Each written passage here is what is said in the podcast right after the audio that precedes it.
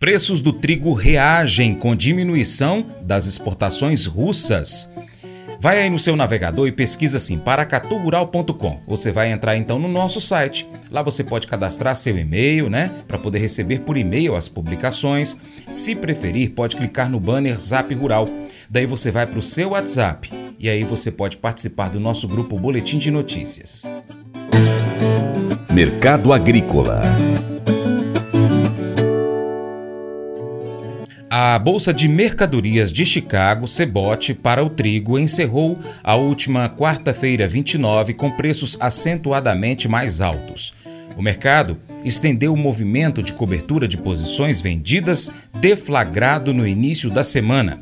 Os contratos foram impulsionados pela expectativa de uma produção reduzida na Rússia e na União Europeia. Além disso, a demanda crescente pelo produto norte-americano e as condições de tempo seco em algumas regiões dos Estados Unidos contribuíram para fortalecer o avanço nos preços, conforme informações de Safras e Mercado. O consultor Vlamir Brandalize comenta ao mercado do trigo que teve reação a nível internacional. O principal motivo é a projeção de queda no escoamento da produção russa com a chegada do inverno no hemisfério norte. Aqui no Brasil, os leilões da Conab movimentam os negócios mas a tendência é de acomodação nos próximos meses, com a pausa para o final de ano com relação aos moinhos.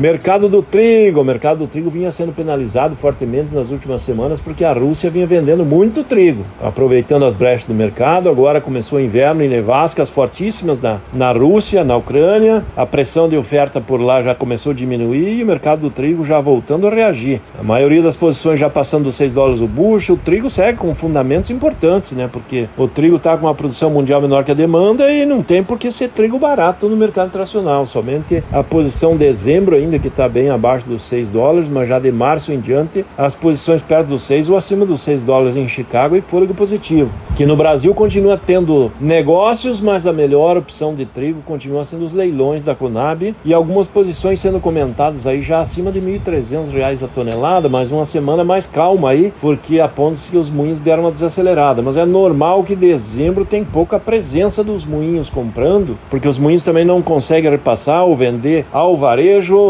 no caso da farinha, as indústrias do setor também, que produzem massas, biscoitos e companhia limitada derivados do trigo em dezembro perdem ritmo e entram em férias coletivas, manutenção de equipamento. É normal dar uma desacelerada no mês de dezembro e voltar só na segunda quinzena de janeiro, quando se espera que volte o trigo a pressionar e pressão positiva principalmente em fevereiro. O mercado de trigo vai ainda mostrar níveis melhores do que tem trabalhado aí nesses últimos, nesses últimos momentos, aí nesses últimos últimos dias.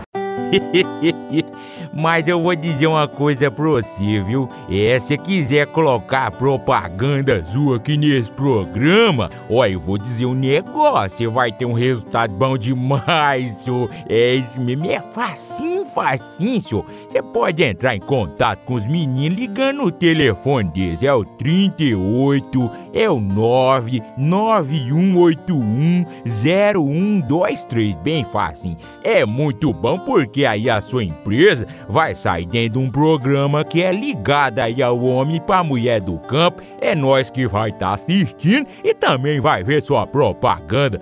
É bom ou não é? As emoções desempenham um papel fundamental em nossa experiência humana. Podemos experimentar alegria profunda e enfrentar tristezas intensas, e ambas são partes naturais da jornada da vida. Provérbios nos lembra da complexidade de nossos sentimentos e da necessidade de reconhecê-los sinceramente. Em contraste, a passagem de 1 Tessalonicenses nos lembra de manter uma atitude de alegria constante, da importância da oração contínua e da prática da gratidão em todas as circunstâncias. Esses princípios espirituais nos desafiam a buscar a positividade, a permanecer conectados à fonte divina por meio da oração e a reconhecer as bênçãos, mesmo em momentos difíceis. Unindo essas ideias, entendemos que as nossas emoções são uma parte integral da nossa humanidade e é vital que a reconheçamos. Mesmo tristes, podemos encontrar motivos para agradecer. E mesmo nos momentos de alegria, a oração nos mantém conectados a algo maior que nós mesmos.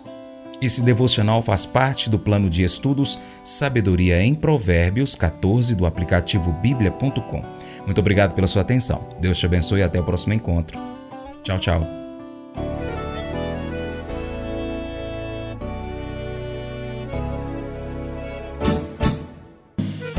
Acordo de manhã para prosear no mundo do campo, as notícias escutar. Vem com a gente em toda a região com o seu programa Paracatu Rural.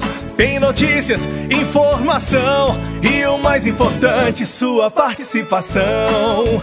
Programa Paracatu Rural. Programa Paracatu Rural.